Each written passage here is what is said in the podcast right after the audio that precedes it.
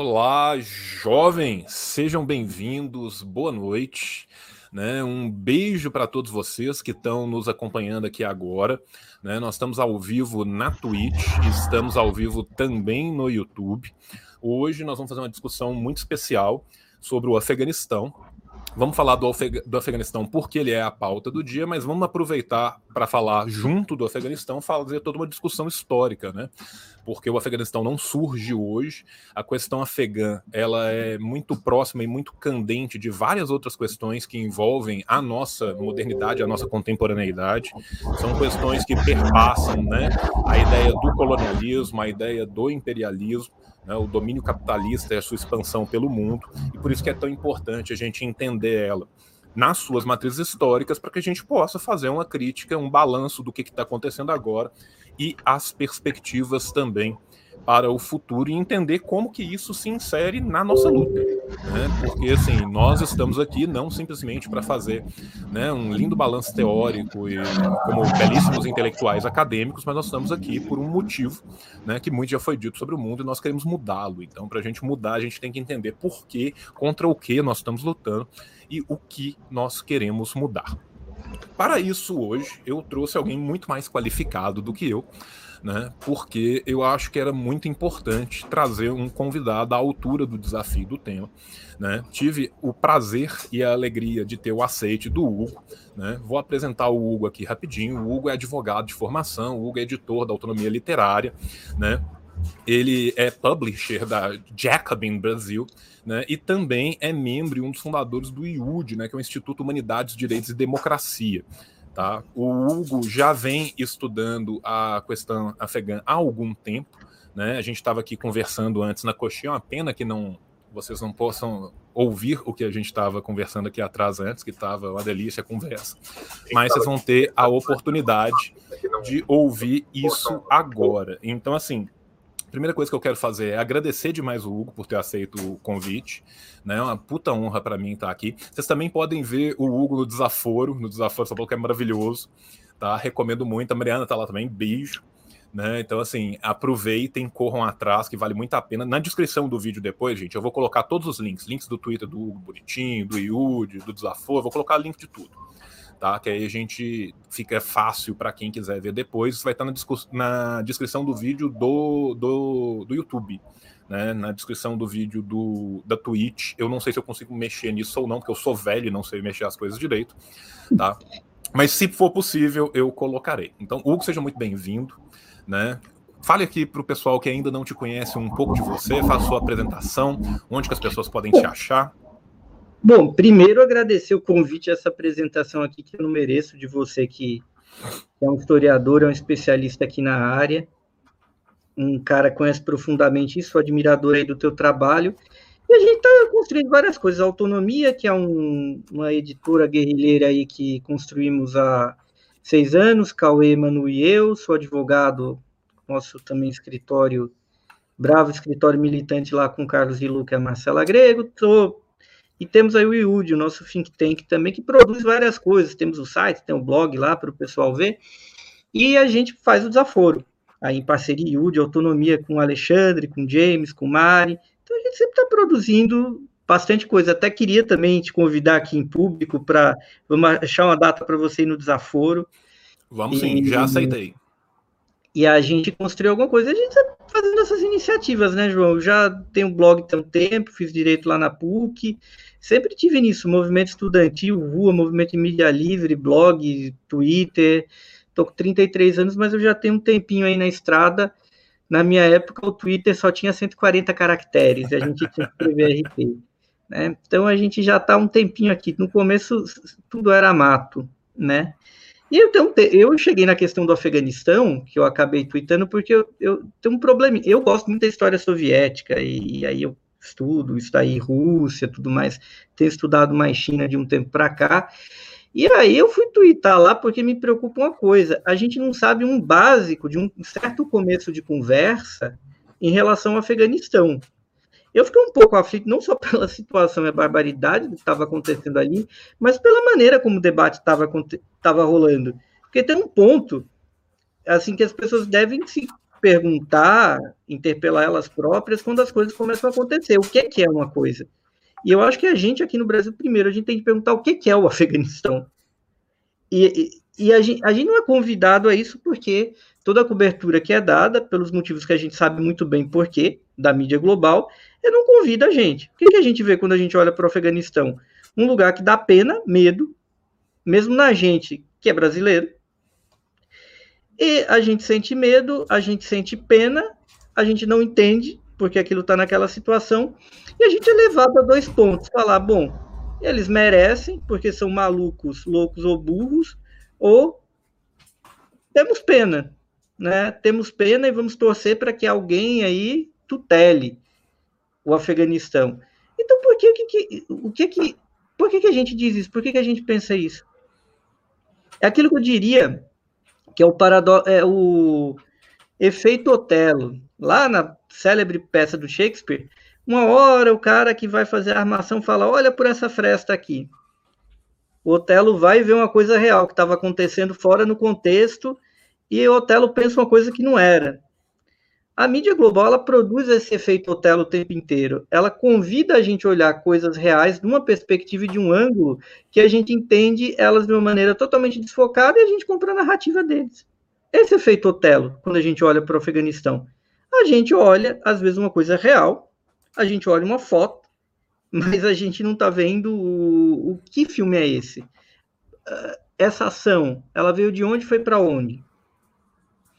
Então é esse, é, é esse convite que eu faria para todo mundo aqui. Vamos perguntar o que é o Afeganistão, antes de mais nada. O Afeganistão é um lugar que tem uma história milenar. As grandes cidades do Afeganistão são muito antigas. Cabul é uma cidade mais antiga do que qualquer cidade importante da Europa. Atenas, Roma, extremamente recente, parecido, se comparado. Kandahar, que é uma criação de Alexandre o Grande, mas é uma criação de Alexandre o Grande entre aspas. Kandahar, inclusive, significa Alexandre. Né? Por corruptela ficou Kandahar. Você tem uma civilização ali de milhares de anos do lado de onde Alexandre teve de destruir para construir sua Alexandria, Alexandria mais oriental. Então, é um lugar que está no entreposto do que era a Rota da Seda, do comércio entre a China e a Europa, muito antes das grandes navegações, que acabou se desenvolvendo, florescendo, um lugar próspero, um lugar com cultura. Então, se grande parte do debate da qual é um dos argumentos do imperialismo, qual é um dos grandes argumentos do colonialismo? Olha, a gente tem o direito, a gente precisa, a gente não está sendo mal, a gente está ocupando coisas, a gente está levando a civilização, seja porque eles sejam mal e eles mereçam, ou porque eles merecem ser tutelados é? eles não sabem é, levar, desenvolver, usar os seus recursos, e criamos um nós e um eles, e criamos toda uma discussão e toda ideologia que justifica isso. Eu que sou do direito, a gente se debate numa causa onde tem um debatendo, olha lá, de uma maneira indulgente, merecem tutela, são dignos de tutela, precisam de tutela, vamos interditar esse povo e vamos botar um tutor que tenha cabeça para administrá-los. Ou se não, olha, esse povo aqui é culpado, e por ser culpado. Em, e a civilização quem é? Europa. São as potências capitalistas, são as potências brancas europeias modernas, indo ocupar esses lugares, com o discurso da civilização. Sem cair na discussão do discurso civilizacional ou não, ainda que fosse isso, nos seus próprios termos, esse eh, eh, grande discurso imperialista é uma fraude, porque o imperialismo e o colonialismo destruiu civilizações onde ele encontrou, na América, na África e no Afeganistão, porque ali havia uma civilização, ali havia um povo desenvolvido com uma cultura milenar, uma cultura guerreira, que praticava comércio, que tinha prosperidade, e o pessoal meteu a mão na cumbuca a começar pelos nossos queridos ingleses. Afeganistão, claro, atualmente ele vai surgir do que era Aracose, ali no sul. Se vocês estão olhando o mapa ali, não é Cabu que fica na região montanhosa, é ali embaixo em Kandahar, na pré-Kandahar. Os báctrios, e a Báctria, que era uma outra, na verdade, província do Império Persa, que depois o Alexandre mantém, ela vai ser junta, no fim, a Báctria não persiste, que vai prevalecer essa cultura pastum. Só que os caras, eles não vão ter autonomia ou nada parecido com a soberania desde o Império Medo. Os medos tomam, vem os, os, persas, os persas tomam, aí Alexandre derrota os persas, toma ali, e aquilo passa na mão de muita gente. Até que no século XVIII, você tem os pastuns e os afegãos. Pastum e afegão são termos intercambiáveis, significa a mesma coisa, embora tenha acepções diferentes. Eles vão lá e conseguem sua soberania da Pérsia.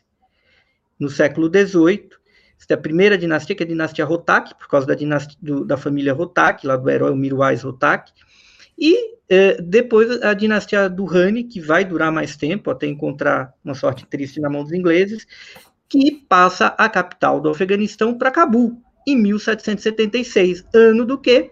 Da independência americana, quando os Estados Unidos não era nada, uma colônia que estava se libertando, o Império do Rani estava passando a capital para Cabul, que era um lugar uh, que não é o berço civilizacional do, da cultura pashtun, da cultura afegã, porém era a maior cidade e uma cidade mais protegida por estar nas montanhas. E perto de rotas importantes que conduziam a isso que o pessoal está chamando de corredor Varran, que é o Cabo da Frigideira, essa pequena fronteira com a China, uma pequena importantíssima fronteira, uma rota de comércio muito sensível pelas montanhas e que custava muito caro. Então é daí que o moderno Afeganistão, que vai para Cabul, que era centro da cultura báctria, e não da e não era o, embora seja uma cidade antiquíssima, não era o berço dessa civilização. Eles vão se desenvolver. E esses caras vivem relativamente bem.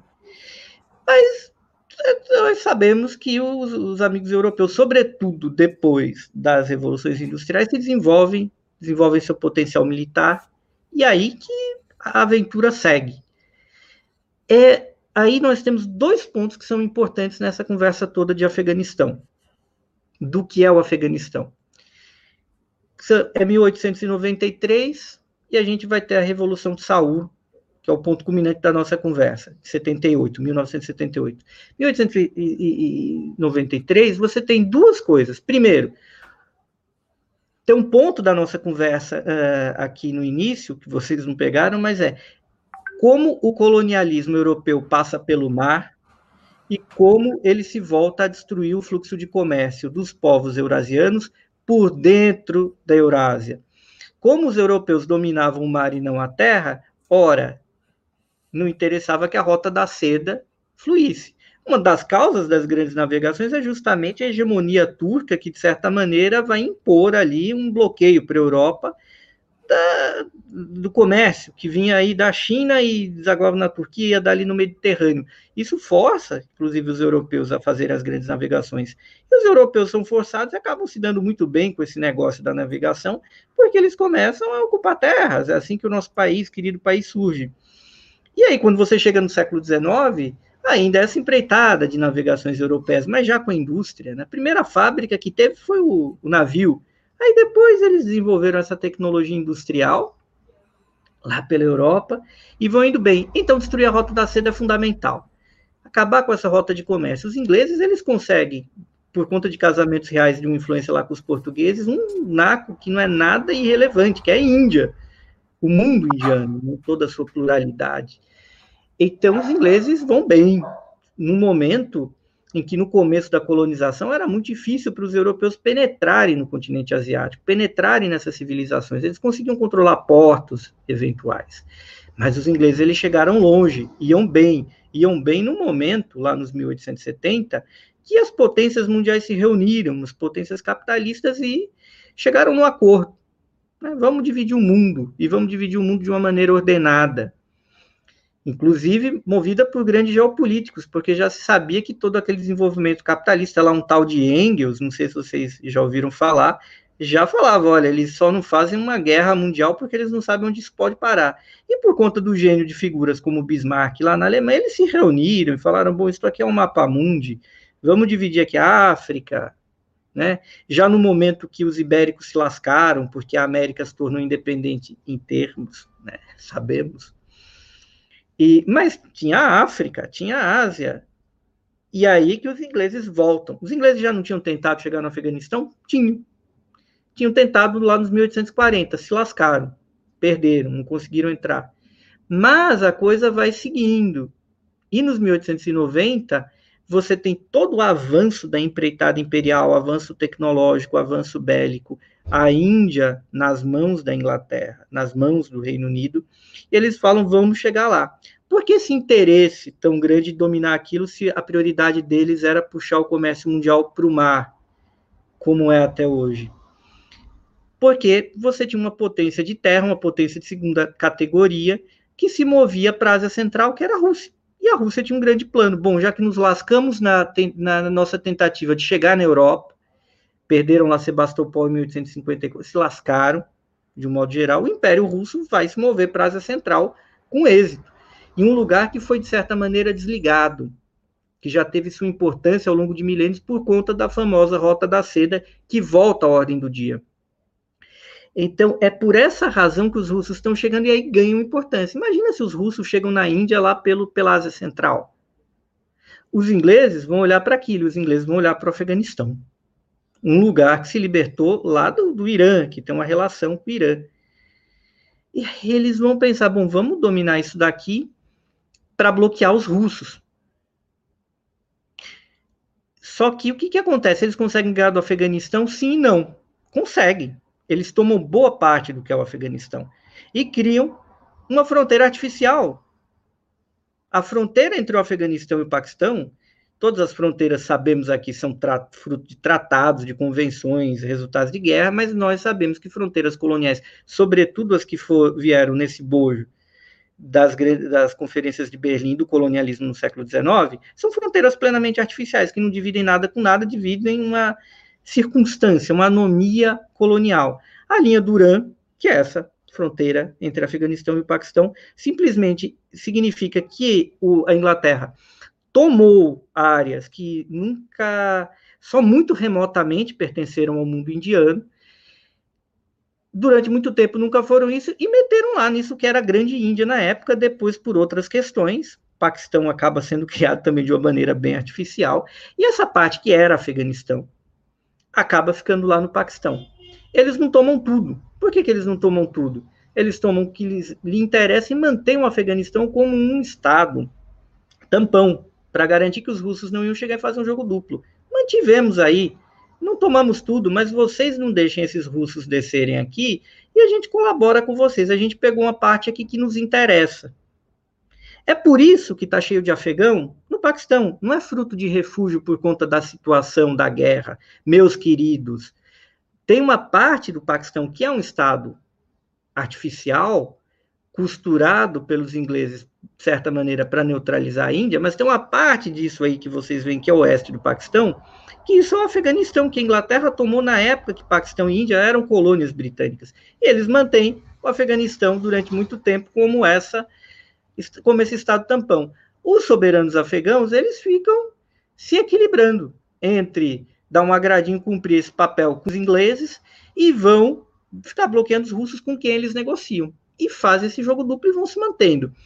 Daí, os afegãos começam a sair um pouco da ordem inglesa e lá por volta da Primeira Guerra Mundial tomam a Terceira Guerra afegã britânica, só que dessa vez, talvez a Inglaterra tenha tentado ali tomar tudo de uma vez, se enche dessa história desse jogo com os afegãos, os afegãos repelem, conseguem manter ali uma, uma autonomia, e, e a partir daí eles vão se segurando, vão se segurando, vão se segurando, até que o moderno Afeganistão vai nascer ali no final da década de 20, começa a dinastia derradeira lá em 33, lá com o rei Zahir, fazendo esse jogo duplo. Era um reino, era uma monarquia, profundamente alijada, porque o colonialismo, sobretudo do século XIX, ele consegue com êxito acabar com o fluxo de comércio na Eurásia, o Afeganistão, como não tem saída para o mar e tinha como um grande must ser parte desta, um ponto intermediário dessa grande rota de comércio que ia da China até a Europa, ele fica, coitado, ali espremido. Mas aí tem a Revolução Soviética.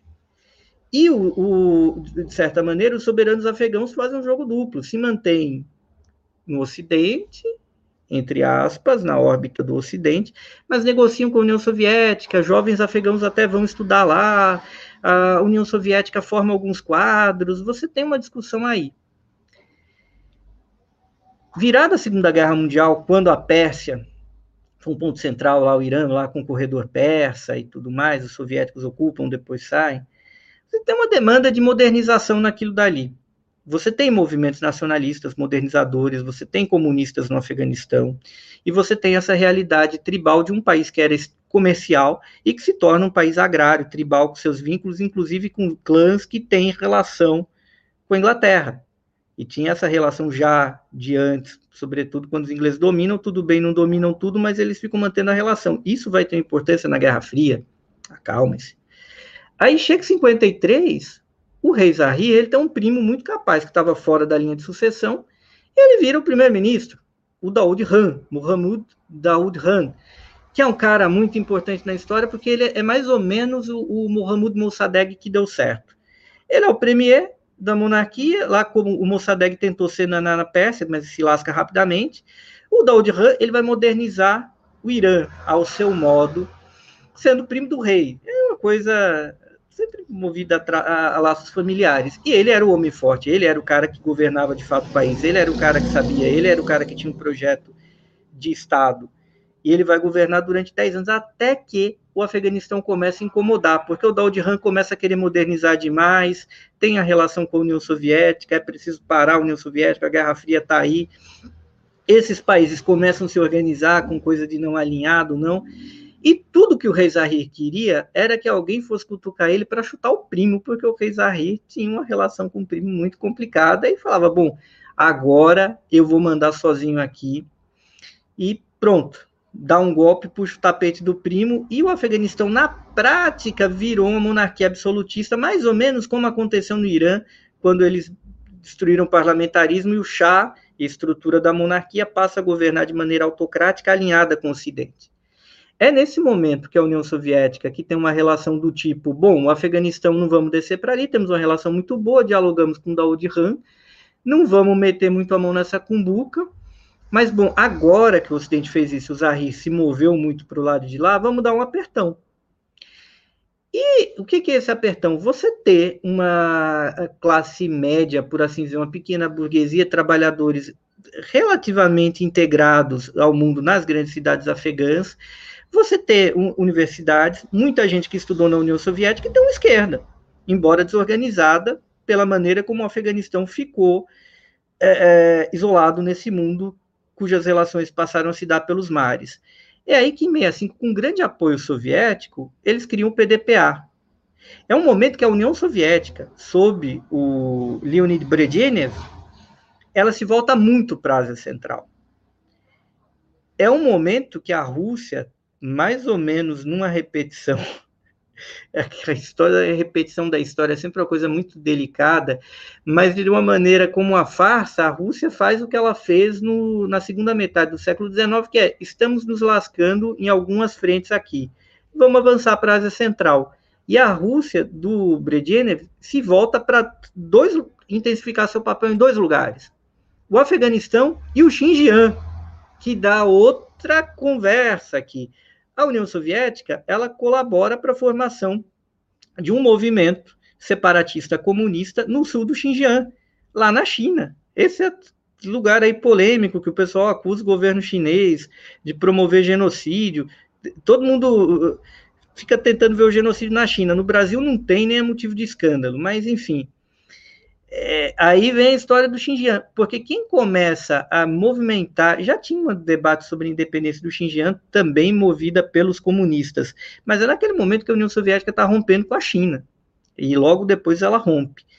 E esse movimento, liderado e, e estimulado pela União Soviética no Xinjiang, é um dos motivos da celeuma chinesa e soviética. É considerado até hoje como um dos movimentos mais perigosos para a unidade chinesa desde a Revolução de 49. Isso aconteceu na década de 60, é a mesma época que a União Soviética começa a meter a mão no Afeganistão e falar: vamos organizar esse balaio de gato que é a esquerda afegã num partido. e o Afeganistão fazendo divisa. Por isso que eu fiz menção ao Xinjiang. Então tem um contexto. Só que esse balaio de gato, que é o PDPA, é muito balaio de gato.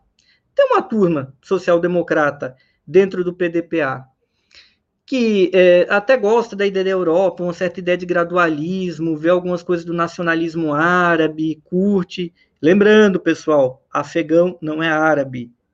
Os afegãos são um povo ariano. Se você pensar estruturalmente, a língua afegã está mais próxima do português do que do árabe, embora a proximidade, embora eles sejam muçulmanos, as pessoas fazem essa confusão. O Afeganistão não é árabe. Mas eles olham para o nacionalismo árabe com algum carinho. E tem a turma mais comunista ou filocomunista,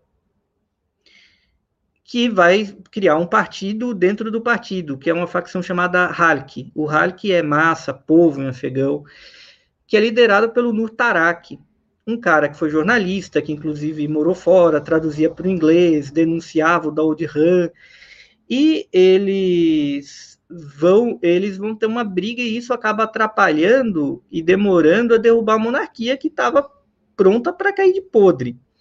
E os social-democratas lá de um lado, disputando o partido e com muita. Até que chega 73 e a coisa não dá mais. Eles derrubam o rei Zahir, mas eles ressuscitam quem? O Daoud Han, como aí presidente do Afeganistão. E o Daoud Han vai fazer um governo numa tendência, digamos assim, não alinhada agradando os comunistas. Ele põe ministros social-democratas, ele não, ele não põe os comunistas no partido. Mas ele governa a princípio, é uma coisa que satisfaz a União Soviética. Só que o Daoud Han, ele vai se movendo para o lado do Ocidente. Ele cria o próprio Partido Nacional Revolucionário e vai alijando até esses social-democratas. A coisa vai pegando feio por um outro detalhe, que é, de certa maneira, a aproximação da União Soviética com a Índia e a Índia desenvolvendo um programa nuclear.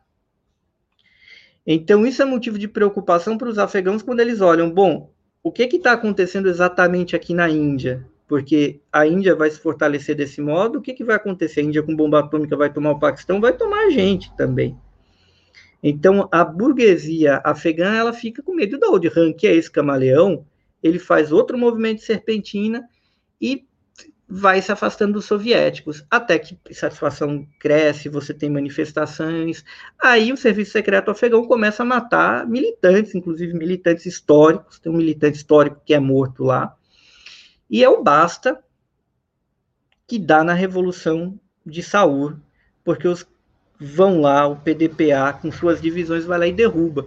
Então você tem um momento que é uma coisa maravilhosa, você tem um movimento de massas, você tem uma modernidade naquele país, você tem a Universidade de Cabul, e você tem a, a influência da União Soviética como esse marco da modernidade, a grande estandarte, é o grande modelo que eles têm de uma modernidade contra a realidade tribal e opressora. Tem a questão do fato do Afeganistão ainda se ressentir que tem uma cidade afegã como Peshawar lá do outro lado, nesse estado artificial que a Inglaterra criou, que é o Paquistão.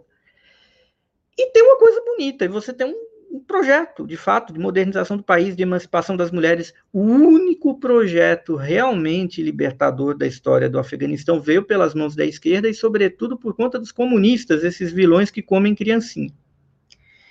É aí que os americanos vão se desesperar, porque até então o Afeganistão não importa muito, mas essa vitória de uma revolução, ainda que concentrado nas grandes cidades, mas esse fluxo de modernidade, esse vento de modernidade no Afeganistão, num cenário onde você teve Saigon em 75, o Vietnã do Norte vai lá, toma o Vietnã do Sul, consolida a unificação, tem aquela foto que foi repetida aí, né, pelo menos a imagem se parece muito, que é a foto aí da, da fuga por helicóptero da embaixada americana. Você tem a, o cenário da revolução iraniana. É um momento ruim para os Estados Unidos. É um cenário péssimo. Eles vão olhar isso com, muito, com muita preocupação e sabedores que havia uma, por assim dizer, uma crise na cúpula do PDPA. Havia uh, incertezas entre os social-democratas que são alijados pelos comunistas, porque era a visão que os comunistas tinham. Bom, vocês nos alijaram, agora somos nós. E havia uma, disputa entre dois homens fortes do PDPA. Os americanos vão intervir. Não vou aqui isentar a União Soviética dos seus erros, mas uma grande fraude que é estimulada na, na, na, no, no, discurso mainstream no Brasil, inclusive entre setores da esquerda, é que a União Soviética invadiu. Isso não é verdade. O Afeganistão faz um tratado de amizade onde ele pode requisitar tropas para a União Soviética para pedir ajuda, que é um tratado de amizade depois da Revolução de Saúl, que é um mês do, do calendário islâmico que eles adaptaram lá, que seria abril. Foi abril de 78 e eles, em dezembro de 78, fazem esse tratado, porque, olha, a gente precisa é, de ajuda soviética caso essas lideranças tribais se rebelem. É natural, qualquer processo revolucionário, que você vai ter uma reação, e essas lideranças tribais que eram associadas ao imperialismo, com o Afeganistão como um país dependente, sujeito, um estado tampão da Inglaterra, os soviéticos, eles assinam o tratado, mas são os soviéticos que relutam. Tem uma declaração do, do Alexei Kassigin. Kassigin era lá o premier da, da, naquela época, era o segundo homem da época do Brezhnev, às vezes, talvez não segundo homem, talvez terceiro. E ele fala, olha, isso é uma bruta de uma cagada. Os arquivos soviéticos comprovam, ele fala, não vou mandar tropa, vocês têm de fazer alguma coisa aí para estabilizar a revolução. A gente pode ajudar com técnicos, a gente manda técnicos, a gente não vai fazer isso. Mas há uma jogada de me... dos americanos. Aí vai lá o grande Zbigniew, Zbigniew Brzezinski, que era, esse nomão era um polonês americano, ele era conselheiro do Carter, o bonzinho, o pastor batista dos direitos civis. E aí o, o, o Brzezinski ele tem uma ideia diante desse cenário de derrota dos Estados Unidos. Os Estados Unidos todo trabalhado na derrota com o Vietnã, com o Irã, com o Escambau. Que é construir um cenário de cooptação das lideranças revolucionárias, inclusive construindo algumas escaramuças para envolver a União Soviética no conflito. Isso é declarado, pessoal. Não estou falando uma coisa que não é especulação, não é conjectura. Basicamente, os americanos criaram ordens secretas do Carter, de ajuda aos insurgentes afegãos, que eles vazaram para a KGB com o intuito de, de, da KGB pegar aquela informação falsa e as alas na União Soviética que eram favoráveis ao envio de tropas em apoio à revolução, que essa de fato visava a reforma agrária, a liberação das mulheres. Isso era a União Soviética terrível que estava planejando isso a terrível grande Satã vermelho. Não eram os Estados Unidos. Os Estados Unidos estavam apoiando as lideranças tribais, que eram contrárias a isso. E eles vão criar essa dissimulação. Para quê? Para que os soviéticos interviessem, para que eles entrassem lá com tropas. E eles vão fazer o quê? Primeiro eles vão falar para o Nurtarak, se livre do seu primeiro-ministro, porque esse cara é muito estranho. O glorioso Amin, lá. Amin era o primeiro-ministro e ele foi pego falando, inclusive, com um dos principais nomes da CIA no Afeganistão, porque ele começou a falar com todo mundo, a mim sacou o plano do Tarak e as ordens soviéticas, provavelmente informado pela inteligência americana. Ele vai, captura o Tarak, prende, depõe, mata e assume o poder. Aí que a União Soviética resolve entrar de vez. Manda as forças especiais, elas matam a mim, e ele entra com tropas, baseado num tratado com o Afeganistão, com o governo afegão e a pedido do governo do Afeganistão. Então não tem invasão soviética, coisa nenhuma. E isso, quem diz, é o próprio Conselheiro de Segurança Nacional, é um crime confesso, onde o criminoso confesso confessou se gabando a imprensa francesa. Está traduzido lá, eu acabei colocando esse link nas comunicações que eu fiz lá no Twitter, no Facebook. Isso aí está em todo lugar. Vocês acham no marxist.org, é, na Universidade lá do Arizona. Isso é fato. E ele, é, basicamente, os soviéticos vão tentar fazer alguma coisa naquele cenário. Eles põem o líder do Parchan, que é a ala social-democrata, no poder, na tentativa de vamos tentar estabilizar, unir o PDPA e intervir no que for preciso. Mas há, no entanto, uma coisa que os soviéticos como eles sabiam, eles acabam caindo numa armadilha e eles perdem a guerra na entrada por, já num, num ato que é sintomático da crise que a União Soviética vivia naquele momento, de, no fim das contas, tomar essa decisão de invadir. E aí você tem o governo tentando implementar medidas modernizadoras, você tem lideranças tribais uh, armadas, muito bem armadas e muito bem financiadas pelo Ocidente, você tem um sentimento de desforra da China que colabora contra a União Soviética pela razão singela de que os soviéticos trabalharam contra a China no Xinjiang. E você tem esse cenário que a União Soviética se põe numa armadilha. Ela se põe numa armadilha e ela se dá mal, porque a guerra, no fundo, no fundo, a guerra é uma forma de política. A guerra não é troca de tiro tão somente, embora alguns fatores táticos e estratégicos contem como quando os americanos começaram a armar e colocar agentes da CIA, colocar os Stingers, começa a derrubar avião russo, gerar um grande prejuízo. Isso no momento que a União Soviética estava trocando um líder depois do outro, morria um velho, entrava outro velho, morria outro velho, até que entra o glorioso camarada Gorbachev vai desmontar tudo, e todo mundo sabe como termina. O Gorbachev até tem uma atitude inteligente para o Afeganistão, não vou crucificar ele por completo. Ele troca, eles trocam lá o Karmal, o Barbac Karmal, colocam o doutor Najib lá no poder, e, e, o Najib Bullah, ele vira um líder, eles tiram a tropa, eles conseguem estabilizar o Afeganistão com a ajuda, enquanto a União Soviética existe, o Afeganistão não cai, mas a, a, a situação chega, continuava nesse estado de precariedade, com o governo controlando as grandes cidades, e olhe lá, e rebeldes ali muito bem armados. Cai a União Soviética, meses depois cai o governo afegão, eles colocam um clérigo lá e o Talibã começa a se montar. Começa a se montar à base do quê? Desses combatentes, esses combatentes da liberdade, os amiguinhos do Rambo, que estão lá em Rambo 3. Aí a gente tem um plot twist, porque quem tem 33 anos como eu e não conhece um pouco a história, lembra do quê? O Afeganistão do Bin Laden, que era um campo de treinamento terrorista com governo fundamentalista que derrubou as Torres Gêmeas. Só quem viveu um pouco antes, talvez deva lembrar do Afeganistão que era vendido como uma coisa mística, como uma coisa bela daquele homem legítimo, homem do povo, defendendo sua cultura e suas tradições contra o interventor soviético, que vinha com seus tanques, com seus aviões, com a Thatcher fazendo discurso para os pré-talibãs, era isso que era vendido e era inclusive defendido na indústria de massas americana. Você é um filme, um produto da indústria de, do cinema, da indústria de massas americana, da indústria cultural, como o Rambo, e o Rambo está falando do Afeganistão. E, e, com a dedicatória em nome deles. Aí depois muda tudo. É por que, que muda tudo? Porque na medida que a União Soviética se lascou, explodiu, se fragmentou por N razões aí que talvez não caiba a gente decidir hoje, o Afeganistão perdeu importância. E quando perdeu importância, o que, que vai se fazer com aquele caos? Aí vira um lugar esquecido por Deus. De novo, não tem interesse nenhum em recriar uma rota da seda, porque o poder americano se exerce pelo mar, não à toa eles têm 10, acho que 11 porta-aviões hoje em dia estão construindo, boa parte do comércio se estrutura pelo mar.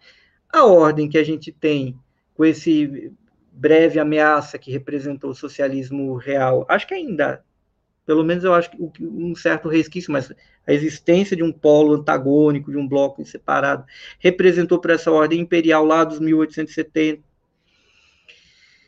Isso daí acaba fazendo com que o Afeganistão não tenha importância nenhuma. O país entra em crise ele começa a se tornar um campo de treinamento de, de grupos fundamentalistas que têm suas armas, até que o pessoal pensa, bom, vamos chamar atenção e vamos fazer alguma coisa. E de alguma forma eles conseguem fazer o atentado nas Torres Gêmeas.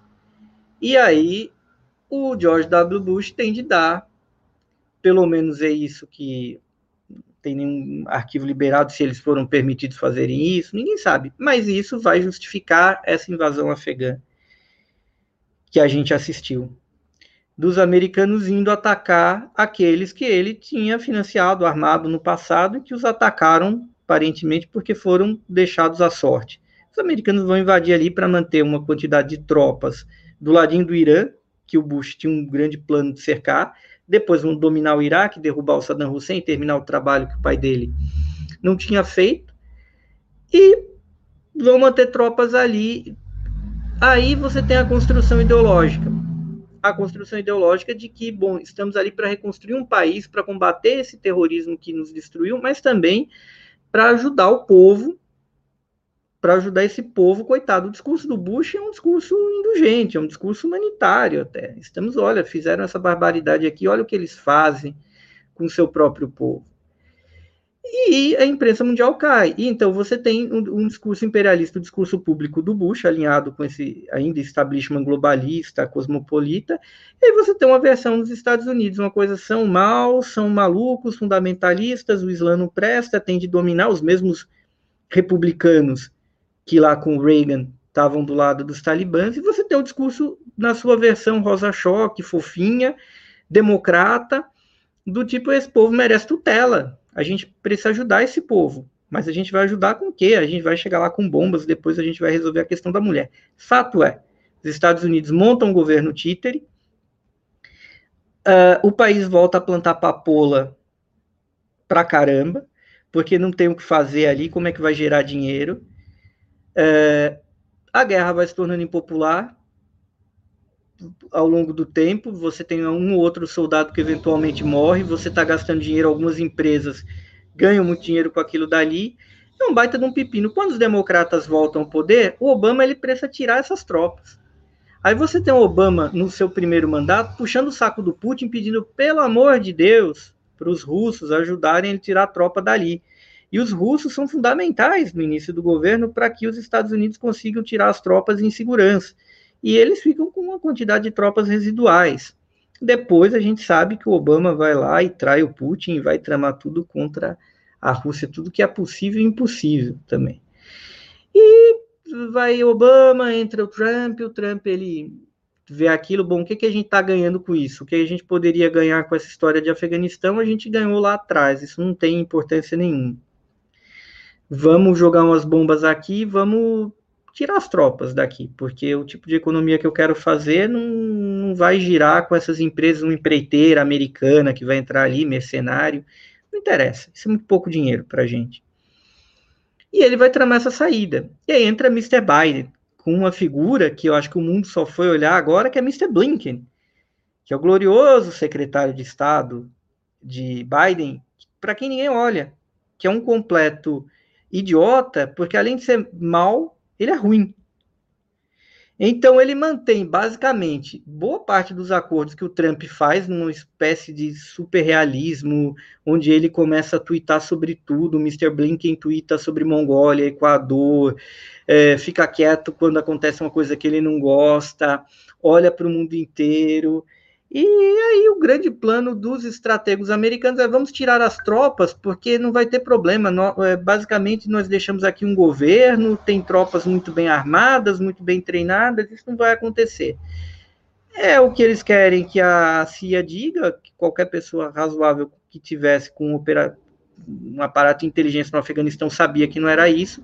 Eles mantiveram o Talibã vivo nos últimos anos, porque ninguém quer encrenca de governar o interior do Afeganistão, então todas essas políticas supostamente igualitaristas de gênero, isso era coisa para inglês ver nas grandes cidades. A verdade é que a vida no interior do Afeganistão nesses 20 anos foi rigorosamente como era nos anos 90 com o Talibã. E aí, no que Mr. Biden está tirando as tropas, obviamente, o Talibã vai e marcha. É uma coisa que eu falei para todo mundo que pareceu chocante. Teve gente que se chocou. Bom, uh, Afeganistão, uh, o Talibã marchou tranquilamente sobre Cabul pacificamente. Aí as pessoas, ah, pacificamente. Sim, pacificamente. Ele entrou, ele marchou. Os melhores analistas diziam que em setembro a gente ia ter uma batalha em Cabul. Por que, que a gente não teve? Porque a única força política organizada que existe no Afeganistão é o Talibã. Se os americanos simplesmente é isso. Eles vão e eles entram. E eles entraram. E a movimentação do Talibã, e esse Talibã Paz e Amor, ele antevê uma outra coisa, que é a mudança de eixo da China investindo brutalmente no na nova rota da seda, que inclui o Afeganistão, e a Índia se movendo muito a favor do Ocidente com o MOD. Tudo isso faz com que o Afeganistão também se mova, porque ali não são um bando de loucos, ali tem uma civilização milenar para o bem.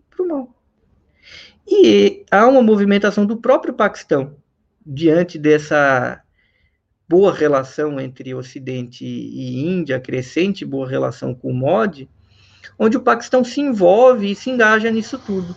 Aí é que entra a variante afegã com o Talibã, única força política organizada que tem ali, e é toda a questão da nova rota da seda com a China precisando driblar o que é o controle americano sobre os mares do mundo. E o único caminho disso é você construir rotas de comércio, de infraestrutura por dentro da Ásia. Não é uma questão de que a China apoia o Afeganistão, apoia o Talibã. A China tem de negociar e conversar com a única força política organizada de um país fronteiriço. Então, esse é o cenário. Não é então, nós vamos eh, aqui cair e recair, temos eh, eh, e colocar o debate primeiro, tutela ou não tutela, a culpa dos afegãos ou não, isso é uma falácia. Outra coisa, projeto moderno ou não, Estados Unidos nunca representou projeto moderno para o Afeganistão. Ele sempre se aliou com as elites mais retrógradas e o objetivo dele sempre foi manter hegemonia geopolítica e dane-se o país. E eles não acham que fizeram nada de errado e a única potência que interviu no Afeganistão e que colaborou com um processo modernizador foi a União Soviética. Pagou caro por isso, inclusive. Então, essa explanação longa aí, passando por um tempo aqui, é para tentar colocar esse debate no lugar, colocar a bola no chão e a gente sair desse ambiente contaminado, onde tudo se torna do tipo, você é o Talibã ou o imperialismo? A gente já deveria ter passado dessa fase, sobretudo aqui no Brasil, sobretudo depois de tudo que aconteceu com a gente. Então é, é só isso.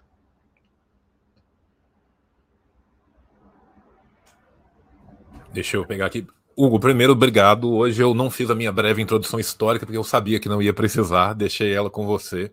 Não poderia ter sido melhor. Né? O pessoal aqui no, no chat, tanto na, na Twitch quanto aqui no YouTube, estão mesmerizados com, com o seu conhecimento sobre o Afeganistão e, sobre, e, pela sua explicação, que foi espetacular.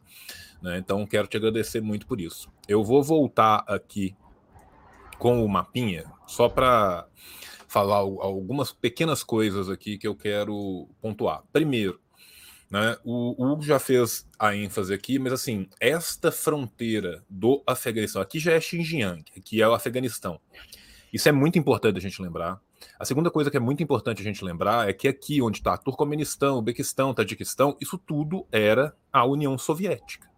Tá? Então o Afeganistão ele era coberto de União Soviética pelo norte, em todos os cantos, né, com essa pequena ponta aqui na China. Voltando aqui para baixo, o Hugo já falou da fronteira artificial que é feita com o Paquistão, mas outra coisa que é interessante lembrar também é que esta região aqui é uma outra região que pega fogo cabaré, né? Que é a região de Himachal Pradesh e e o Punjab do lado da Índia, com o Jammu e Kashmir do lado do, do Paquistão. Né? Aonde, com certeza, agora também, o movimento geopolítico que o Hugo está falando atualmente do Paquistão também é muito em função do que o fortalecimento do Talibã pode gerar dentro do Paquistão nessa fronteira com a Índia.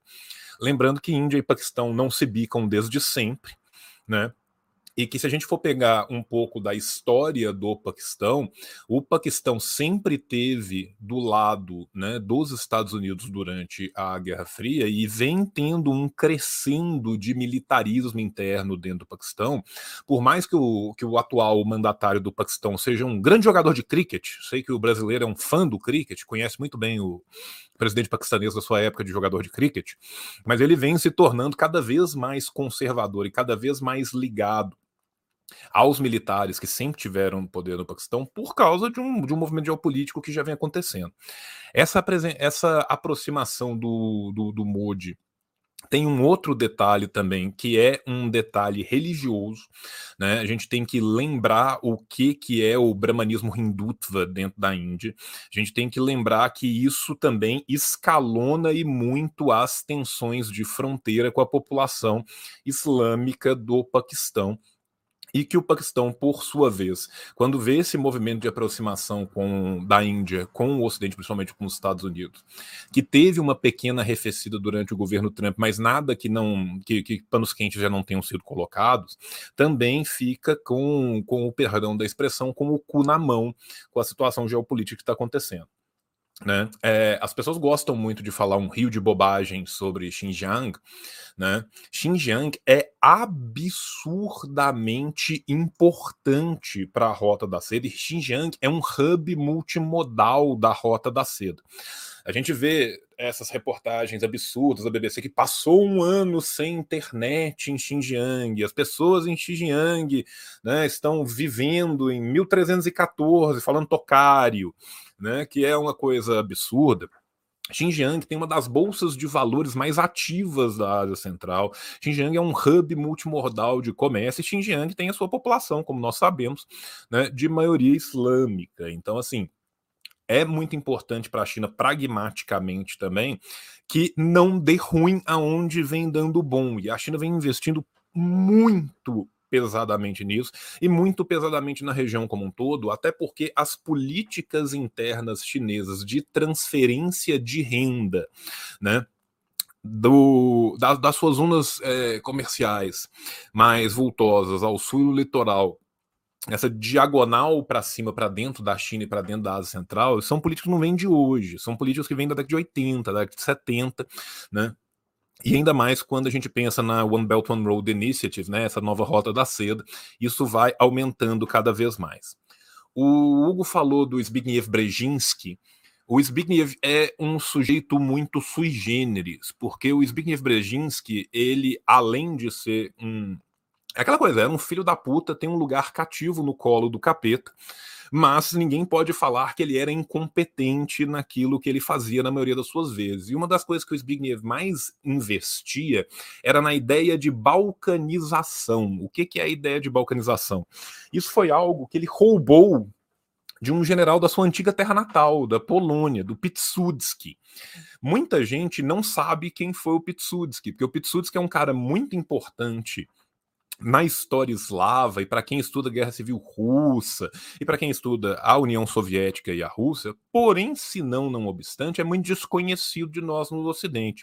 O Piłsudski ele era um gênio militar do caralho, só que era um gênio militar conservador, filo-ocidental e da, da pior estirpe possível.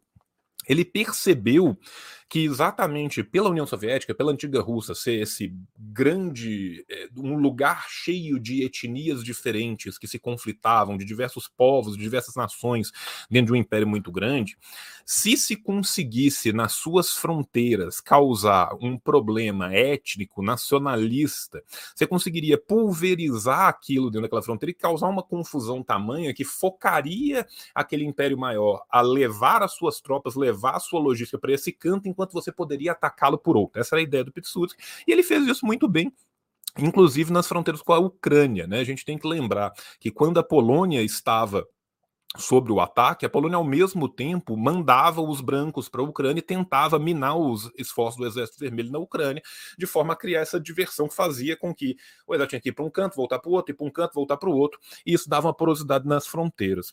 O Brzezinski era leitor de Piłsudski, até porque ele podia lê-lo em polonês, que era muito fácil para ele. Né? E ele aplicou essa ideia de balcanização contra a União Soviética. Então, a ideia de se criar um conflito aqui é a ideia de se criar um conflito que cria um Balcan. Né? Quando a gente pensa nos Balcãs, lá na Europa, né, é um lugar pequenininho, cheio de paizinho aqui nesse canto.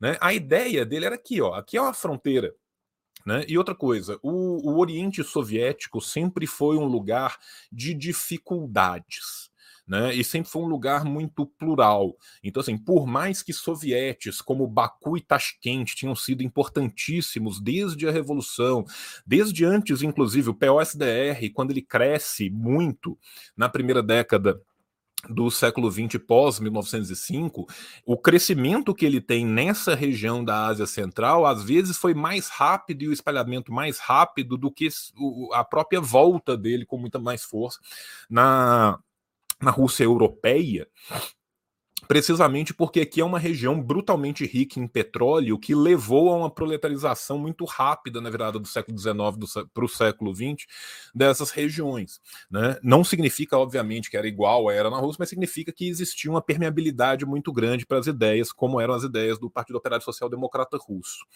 Pois muito bem, né? Apesar disso, essa também é uma região que tem uma permeação de formas ainda medievais de poder que continuam.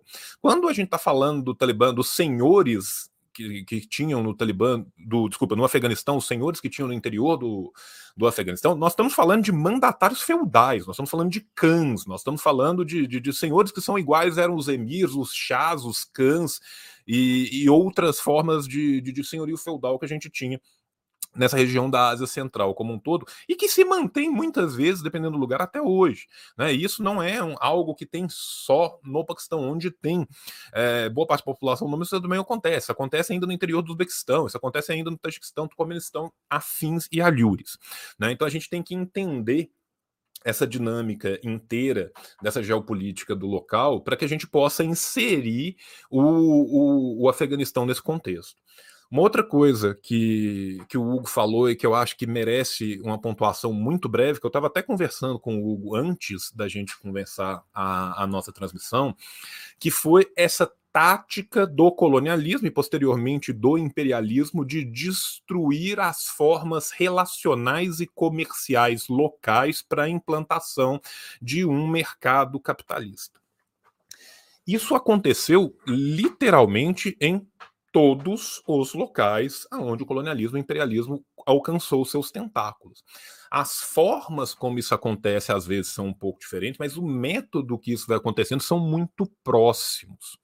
Eu estava até conversando com o Hugo, eu estava estudando um pouco sobre. Eu estava estudando sobre a história do povo de Suana, tá? Na, na África do Sul.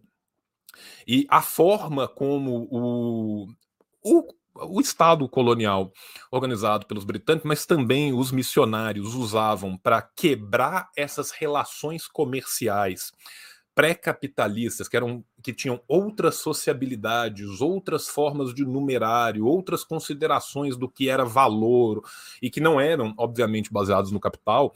Isso foi feito abertamente como projeto de Estado, fosse pelo Estado, pelo, pelo seu braço mais repressor, fosse pelo seu braço cultural e missionário, desde o final do século XVIII.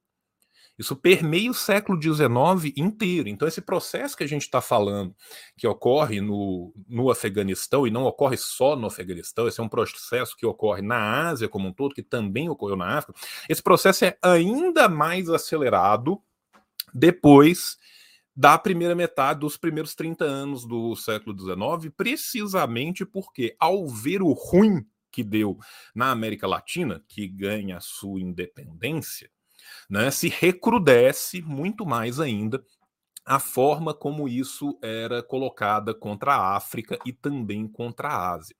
Né? Então, quando a gente chega hoje na situação que está no, no Paquistão, as pessoas acham que isso é o simples fruto né, daquilo que aconteceu logo ali em 2001. Né? Assim, as pessoas esquecem que existe uma história pretérita. A história pretérita é ainda muito maior. Né? O Hugo estava voltando até Alexandre, né? A gente pode voltar muito para trás de Alexandre. Ou voltou nos medos nos pés. Então ele voltou antes, ele voltou pelo menos até o século X a.C. Mas a gente pode voltar atrás, a gente pode voltar no século XV, no século XVIII a.C., que a gente já tem uma região rica culturalmente, até uma região com transações entre esses povos muito grandes, e a gente tem monumentos que ficaram para a arqueologia posterior que mostram como essas civilizações já estavam ali instauradas há muito tempo, né? Lembrando também que essa é uma região que vai sofrer no século VII, no século VIII da nossa era, a expansão do Islã a partir das dinastias é, Abassa, Abássida e Omíada, que vão chegar até ali e vão entrar num balaio de gato com o, o hinduísmo e, depois, e também com o budismo. Então, assim, a gente tem toda é, é, esse pano de fundo que nos leva a essa criação. Uma outra coisa que é importante a gente lembrar também é da geopolítica local, né? A Casa Saúde também é muito importante na construção do que acontece ali, né? Porque a gente tem que lembrar que enquanto acontecia a Revolução Iraniana, né, e a Revolução Iraniana foi uma revolução que teve uma briga política enorme dentro. Hoje em dia a gente só pensa no, no, no, nos chás e todo mundo é xiita e todo mundo é, é, é islâmico, mas houve na, na Revolução Iraniana uma briga muito grande dos setores à direita e à esquerda, inclusive setores islâmicos, nacionalistas e à esquerda, né, para ver quem ia chegar ali. E isso causava também um grande medo. Então, quando se tem a Revolução de Saúde, posteriormente se tem a entrada do, da União Soviética no território afegão, que o Hugo já explicou tão bem como que acontece, né? Lembrando que foram seis pedidos, né? Assim, a, o, o, Afeganistão ele não virou e falou assim: "Oh, entra aí, quando você puder, por favor". Não, o Afeganistão ele insistiu: entrem, entrem, entrem, pelo amor de Deus, entrem. Vocês já entraram, vocês vão entrar hoje, já está entrando. Então, assim, e enquanto isso aconteceu, e durante toda a construção, né, porque você pega, por exemplo, relatos do começo dos anos 80, você ainda estava no momento em que, apesar do estacionamento de tropas, você estava naquele momento de grande construção, então você tinha um momento de felicidade, de alegria. Porra, tá tendo reforma agrária no interior do. São, porra, as pessoas estão indo para a faculdade. Ah, as cooperativas agrícolas agora estão modernizando a forma de plantação, blá, blá, blá, blá. Enquanto tudo isso estava acontecendo, esses senhores feudais que existiam, que estavam ali no interior, eles estavam sendo preparados e armados não só pelos Estados Unidos, mas também pela Casa Saúde. A Arábia Saudita também participa diretamente disso e participa da melhor forma que a Arábia Saudita faz, que é a diplomacia do cheque. Né? Então, assim, o cheque tem o cheque. E entrou o dinheiro e entrou o dinheiro pesado, não só de lá, obviamente, também dos americanos. Né? Lembrando que hoje, né, esse lindo senhorzinho, velhinho, bonzinho, que é do, do como o Hugo diz, do, do Talibã Paz e Amor, que eu adorei o, o, o termo Talibã Paz e Amor, né, ele esteve preso durante muito tempo, de 2010 a 2018, por, por vontade dos Estados Unidos que achavam que ia dar ruim deixar ele lá, e ele foi liberado em 2018 e estava sentado né, com Pence, com todo mundo fazendo as suas negociatas, né? Estava radicado nos Emirados Árabes Unidos, Emirados Árabes Unidos que a gente tem que lembrar, né? Que é o Saúde Júnior, né? É, é a versão pequena da, da, da, Casa Saúde, é o filho menor da, da, da Casa Saúde, e ele estava lá traçando os seus encontros e suas negociações políticas, inclusive no começo do ano, acho que foi. Agora estou em dúvida se foi em 2020 ou se já foi em janeiro de 2001, que eles terminaram de fechar o acordo exatamente de acordo para quando os Estados Unidos tirassem as suas tropas, que eles não iam invadir de forma nenhuma, jamais, jamais faremos, né, iam sentar para fazer um governo de coalizão. Essa ideia de vamos sentar para fazer um governo de coalizão, ela vem sendo tentada e dando errado desde 2001. Desde o da, do momento da volta dos Estados Unidos dentro do, do Afeganistão, e a gente tem que lembrar aqui algumas coisas que são importantes. Primeiro, o Talibã chegou a oferecer para o George Bush entregar o Bin Laden. E não foi uma vez só que ele ofereceu. Ele ofereceu oficialmente pelo menos duas vezes. Virou e falou assim: a gente entrega o homem se você nos der provas que ele é responsável, que foi a Al-Qaeda que foi responsável pelo ataque. Ofereceu duas vezes. Ninguém quis. Falou assim: não, eu prefiro não provar precisa entregar, não. Eventualmente eu acho. Se for oferecido duas vezes. Né? E esses mesmos que depois foram. Isso, o chefe que vai ser preso em, em 2010, o Mullah, ele é o mesmo que estava participando dessas negociações lá atrás. E ele é o mesmo que vai ser solto em 2018 para costurar os acordos políticos de um possível governo de coalizão quando saísse. Ou seja, todo mundo sabia absurdamente bem o que estava acontecendo, né? E é o famoso o crime ocorre, nada acontece feijoada. Né? E para além disso, tem um outro fator que é para os Estados Unidos maravilhoso, Por quê? Porque os Estados Unidos fez cagada, cagada, cagada, cagada, cagada, cagada no Afeganistão. Fez cagada atrás de cagada. Na hora que ele fez a última grande cagada, ele joga a pica, a bomba no colo da China e fala assim: China, agora você tem duas opções. Ou você lida com a cagada que eu fiz, ou você negocia com esses caras para continuar fazendo sua roda da seda e cai em você a pecha de a China negocia com terroristas. E quem vai falar que a China negocia com terroristas vai ser a minha imprensa. Eu vou fazer essa merda inteira, vou devolver o país para eles, vou armar eles até os dentes. Porque, assim, gente, desculpa, os caras sabiam que estavam saindo, tinha data para sair. Esqueceram. Esqueceram para trás. Vários aviões, armamento completo, arsenal completo. Simplesmente esqueceram. Né? Lembrando que os Estados Unidos sai com gente se amarrando, pulando, caindo de avião. Os Estados Unidos sai com civil sendo fuzilado por marinheiro americano na porta de, de, de aeroporto. É, essa é a, a saída dos Estados Unidos. E agora, para a mídia mundial, você vai ter de presente aí para a China a possibilidade de falar de duas uma. Ou você não fez nada a respeito, ou você compactuou com o que eles fizeram porque você não fez nada a respeito. Né? Então, assim, a situação do, do, do, do, do Paquistão, ela é né, um, uma, desculpa, a situação do Afeganistão, ela é essa situação que ela é sugerida, mas a gente tem que entender ela nesse contexto maior das forças que estão envolvidas. Né? Então eu acho que esse apanhado que, que o Hugo fez é maravilhoso. Quero te agradecer aqui de novo por ele. Né? E agora, né, nós já estamos com mais de uma hora aqui para a gente ir avançando e, e chegando né, mais para esses finalmente. Né?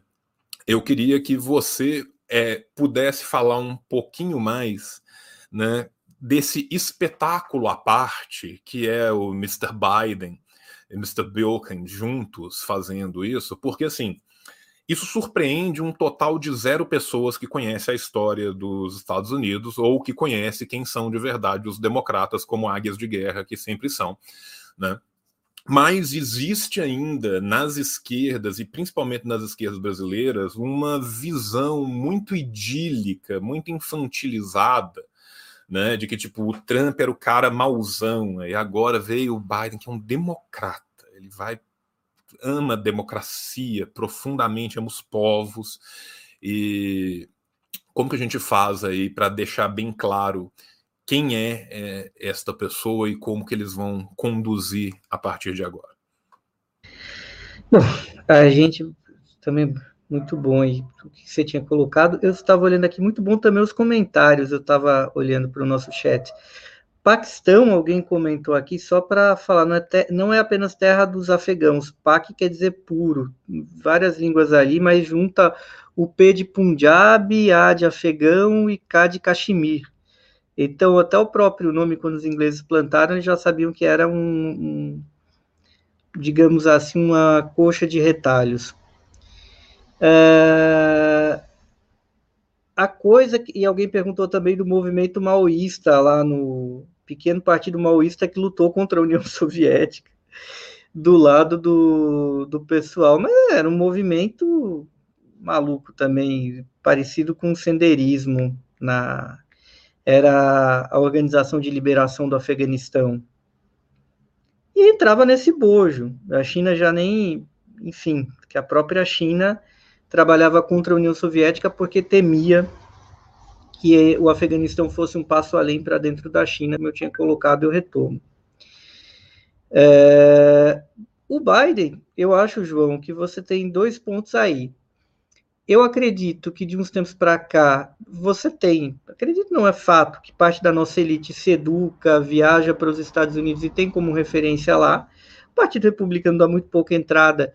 O Partido Democrata, que tem se tornado cada vez mais um balaio de gato, ele acaba sendo esse elemento que reúne aí grande parte do establishment brasileiro, né? talvez não o caso do Bolsonaro, que é uma anomalia no Brasil, mas todo o resto do espectro político brasileiro tem relações com o Partido Democrata e suas organizações nos Estados Unidos, e ele produz ideologia, material cultural, é a face da América cosmopolita, das grandes cidades, do multiculturalismo, e a partir daí existe uma ilusão, mas eu acho que essa sua questão é sobretudo boa, porque o lance afegão nos faz perceber um detalhe, ao mesmo tempo que as pessoas acreditam piamente nos Estados Unidos e até vejam é, o, a América, quando governada pelo Partido Democrata, como nós, eu não sei quem é esse nós da coisa, é, mas há um desejo que o Partido Democrata faça uma coisa que nem ele quer,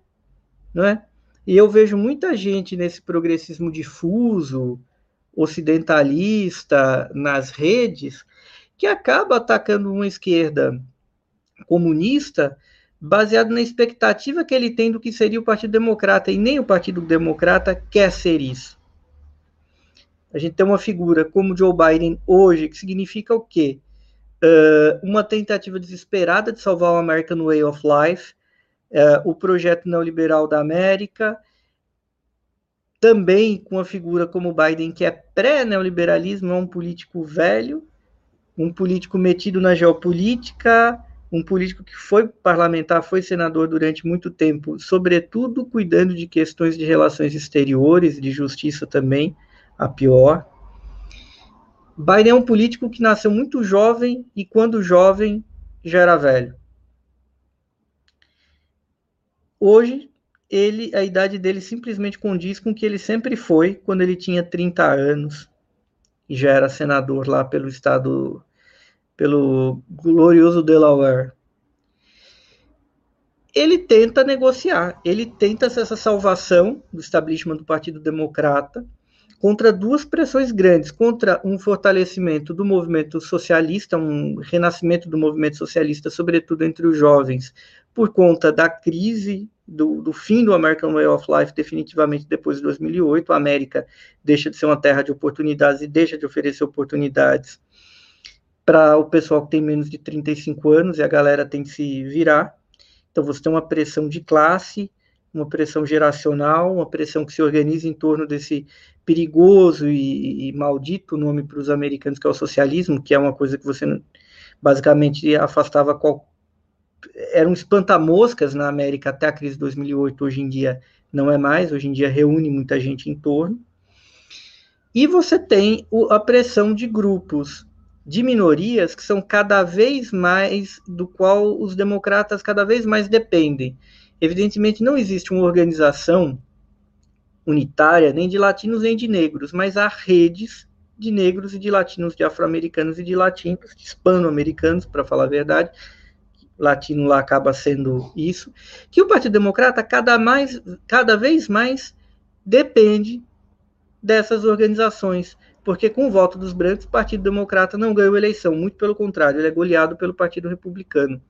Ao mesmo tempo que isso parece uma solução para o Partido Democrata, isso é um problema, porque isso implica numa questão de democratização racial real, que o multiculturalismo e o coisa multirracial que o Partido Democrata vende, ele vende cosmeticamente, mas ele não está disposto a levar a cabo, porque isso implicaria em meter o bedelho na divisão do trabalho como ele é feito na América. Então, para tentar resolver e tentar criar um trato onde o Partido Democrata possa continuar ganhando eleições, mas que eh, controle essas mudanças, eles foram obrigados a trazer o Joe Biden, que é um irlandês, que é um branco de segunda categoria, que é um católico, que é um, o torna um branco de segunda categoria, né?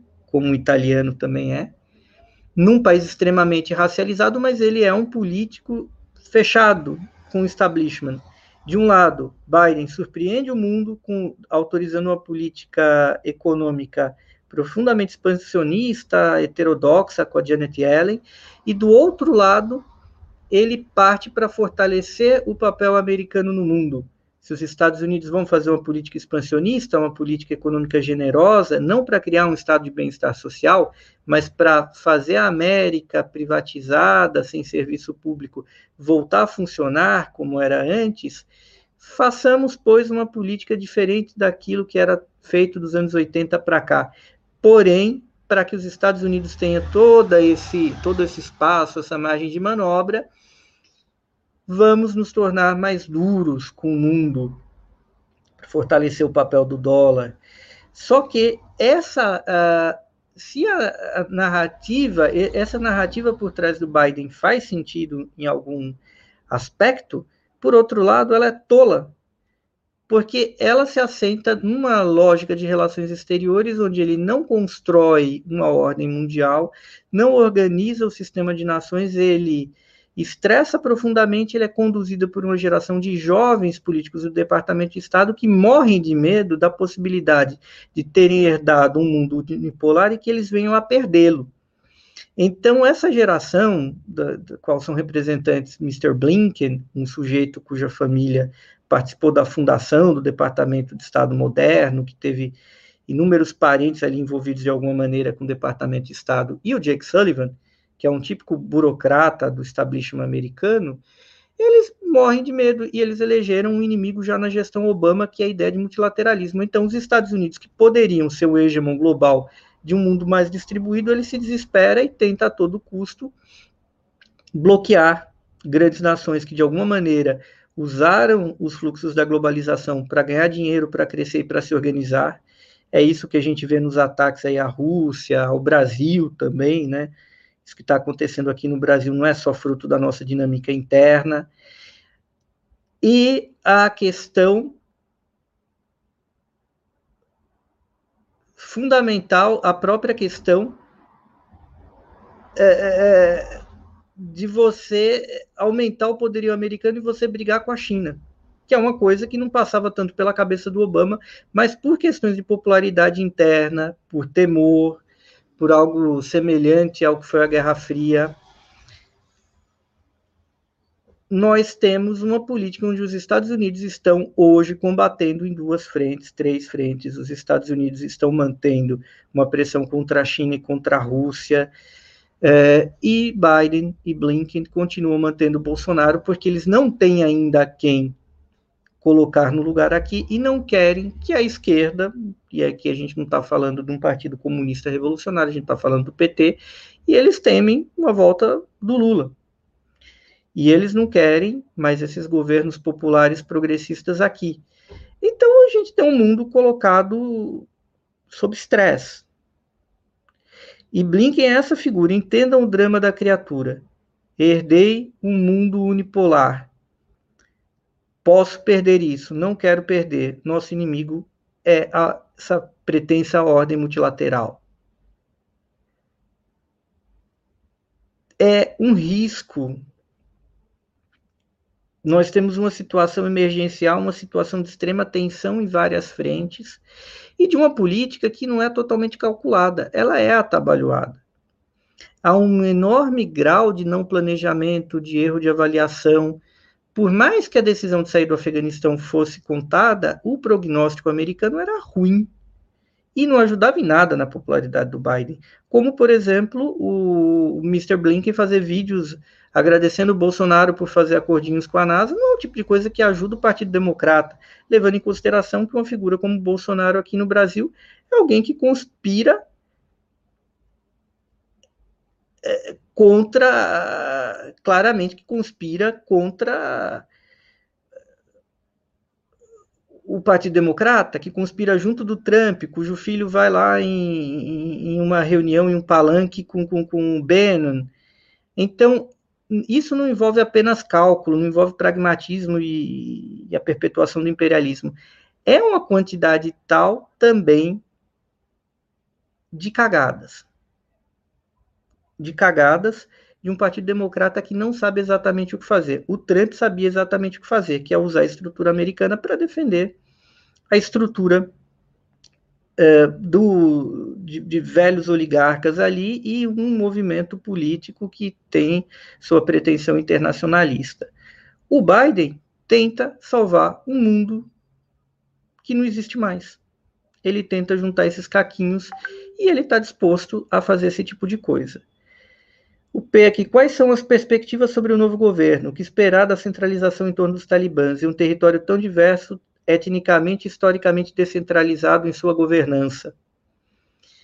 Que o Talibã é a única força organizada no Afeganistão, que eles vão assumir o governo e o sistema internacional basicamente é isso. Para a Europa não quer dizer nada. A Europa vai ficar preocupada com o fluxo de imigrante.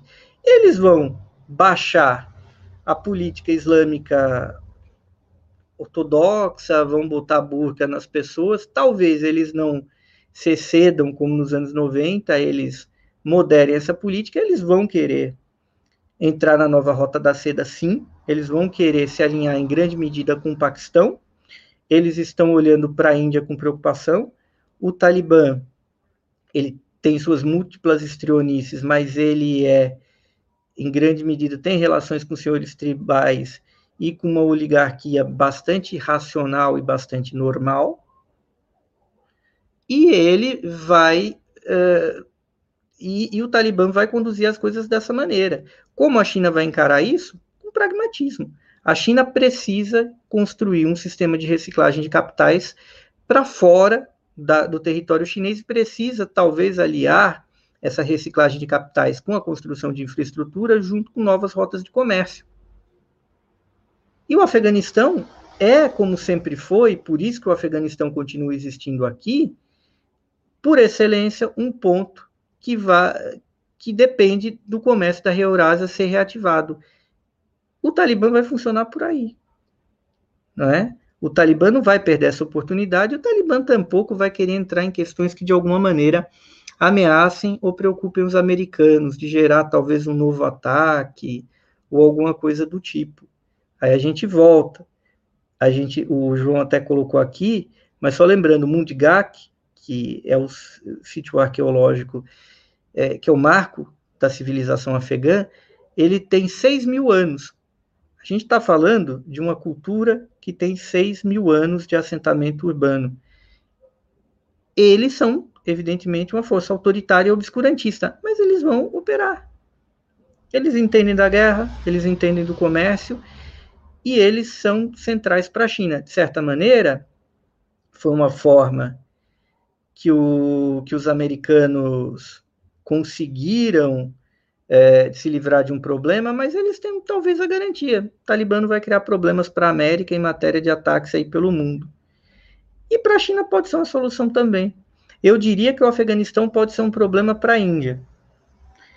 Mas depende muito do que o MOD vai querer fazer ou não.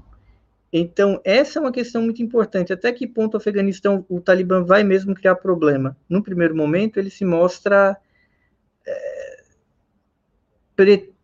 tendencioso a não fazer nada e simplesmente tentar organizar o país em torno da nova rota da seda, por incrível que pareça. Eu vou me permitir aqui mais um, um, outro detalhe né, que a gente tem que pensar, que o comércio de ópio e o plantio de papoulas, né? O Afeganistão produz 75% da, das papoulas do mundo e tem o comércio de ópio. E a gente tem que pensar também que esse vai ter que ser um comércio que agora vai ter que ser debelado ou pelo menos é, imiscuído em rotas comerciais mais, entre aspas, normais dentro da geopolítica global, porque não tem mais a desculpa de estamos numa intervenção, então nós vamos fechar o olho aqui, deixar esse dinheiro entrar para um caralho, porque ele ajuda a armar e manter isso, e a gente não tem que gastar tanto, a gente ainda ganha um pouco por fora, como a CIA vem fazendo em vários outros lugares diferentes, não é o primeiro lugar né, que os Estados Unidos é, invade e que vira um paraíso de rotas de drogas, né?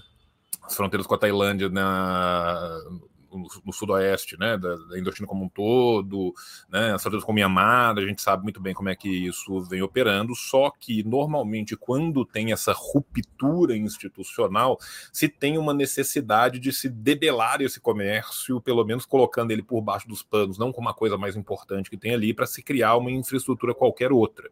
Então, além disso tudo, existe um interesse gigantesco do Talibã de fazer esse tipo de comércio funcionar.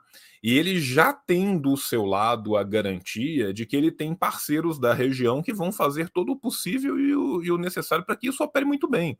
Né? Doha não recebeu o Talibã exilado, o governo emigré do, do, Talibã por tanto tempo, se não tivesse interesses vultosos financeiros também envolvidos nisso, interesses que, se são de Doha, são também, obviamente, da Arábia Saudita. Né? Então a gente tem que pensar também nesse maior também nesse, nessa questão regional que vai ser de interesse, né?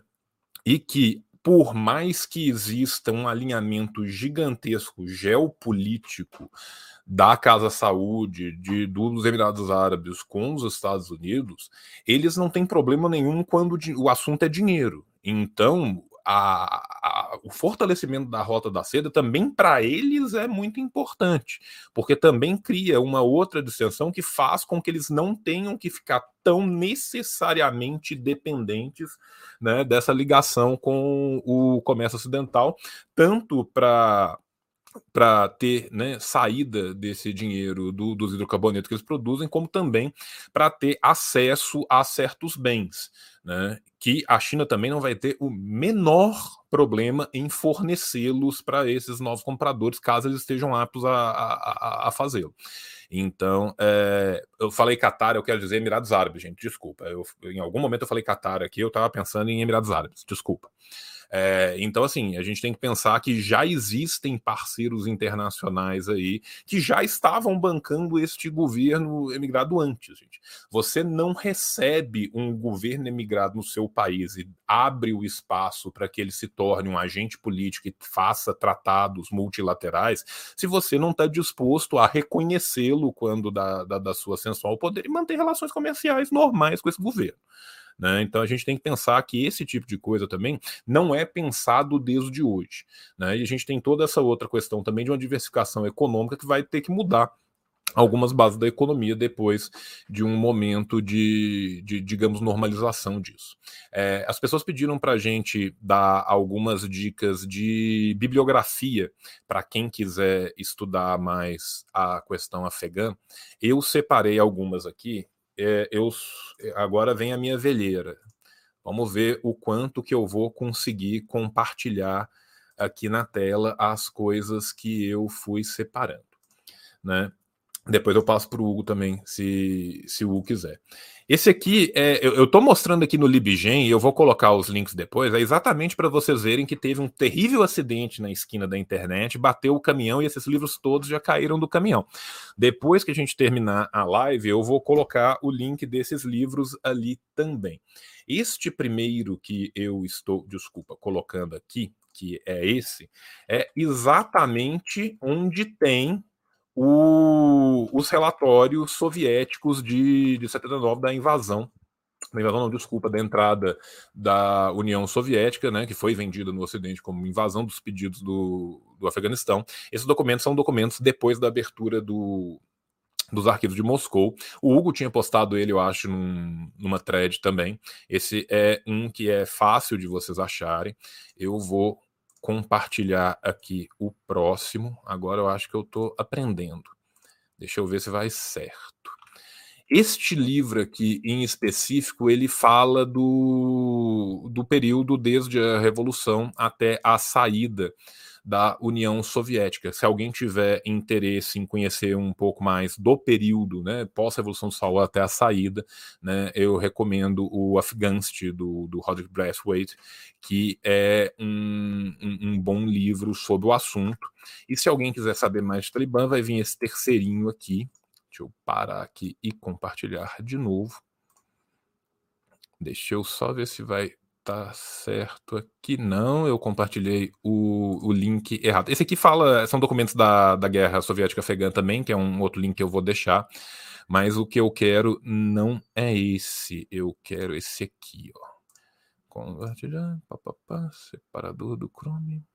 É esse aqui que é esse aqui do Ahmed Rashid, chama Talibã, Militant Islam, Oil and Fundamentalism in Central Asia, tá? Que ele fala também das ligações econômicas, né, do, do Talibã e da importância dessas ligações econômicas na Ásia Central, que também é um livro bem interessante. Esse livro também fala um pouco né, do, dos, dos, excessos bizarros, né, que não basta ser sunita e o arrabita tem que ir além e interpretar de uma forma ainda mais cruenta e bizarra as leis do século XII.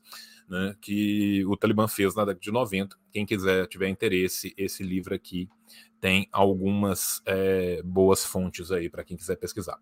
Vou passar para o Hugo, então, para o Hugo falar um pouco do que ele recomenda de leitura sobre o Afeganistão para quem quiser né? É, eu tô vendo o comentário aqui do. Seria bom compartilhar o PDF piratão. É, é, exatamente esse o link, meu amigo. Fica tranquilo que, que, que vai chegar.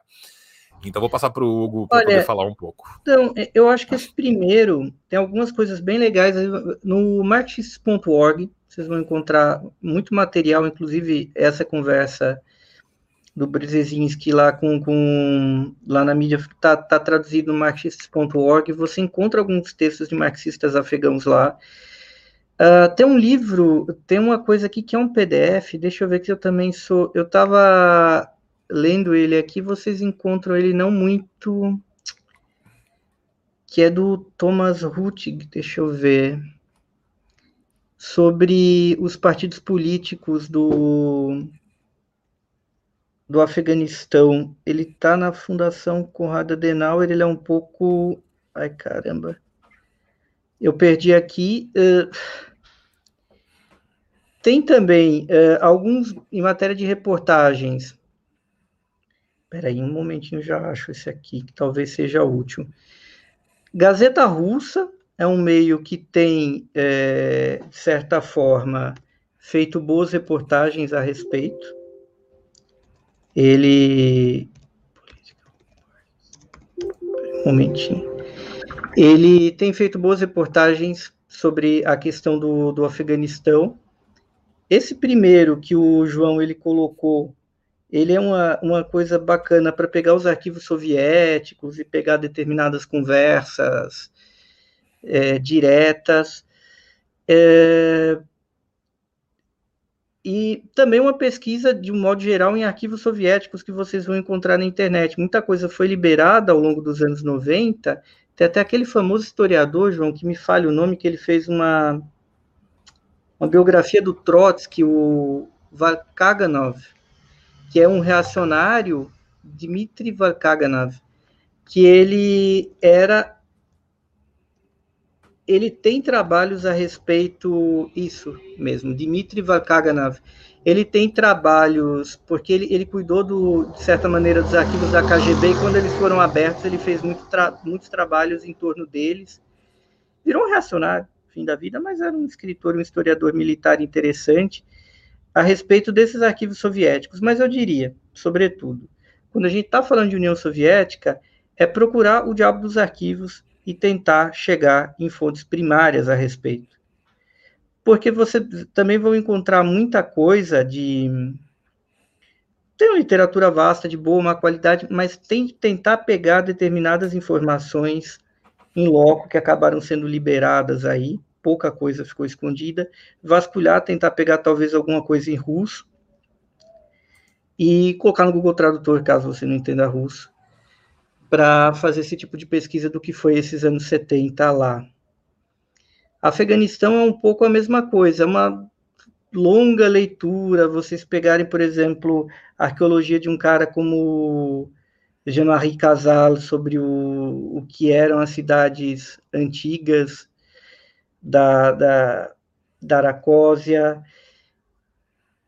é, é também procurar buscar fontes aí de primeira mão, fontes sobre arqueologia, bons livros sobre Império Aquemênida. É isso. Eu estava querendo um livro aqui que talvez seja útil, porque ele conta a história do PDPA. Eu estava com ele aqui. Ah, tá. Esse aqui, ó. Islamista. Eu vou te mandar o link. Ele tá. Eu coloco aqui na live também na hora que a gente terminar.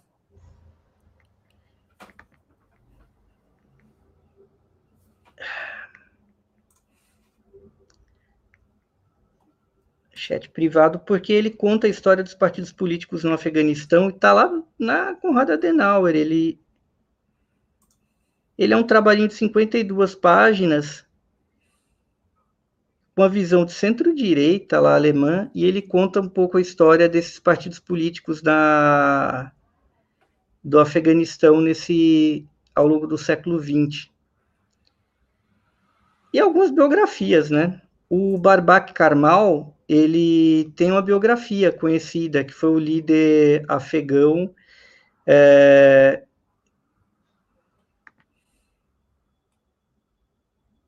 que ele Ele foi o líder afegão ao longo dos anos 80, líder da facção social-democrata. E ele, ele escreveu uma biografia longa. Ele acabou morrendo na, na Rússia, morreu alcoólatra lá depois das derrotas dele. Também pode ser uma, uma boa pedida para entender os anos 80. Boa. Vou colocar os links todos lá. Gente, uma hora e 35 de, de live já. Eu tinha prometido uma hora pro, pro Hugo, o que foi uma grande mentira. Nós todos já sabemos disso, né? Mas chegamos aqui até o final.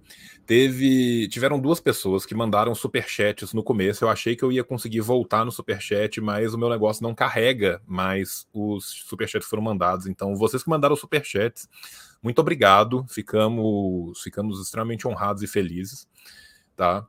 É, semana que vem a gente volta, eu volto depois no Twitch. Já está aceito de, de antemão aqui o convite que me foi feito para o desaforo. Nós vamos conversar só de data para a gente marcar certinho e fazer. O que quero te dizer é que o canal está aberto, não tenho, assim, tenho que aprender pasto, porque em português eu não tenho como te agradecer bastante pelo, pelo serviço maravilhoso que você fez aqui por todos nós.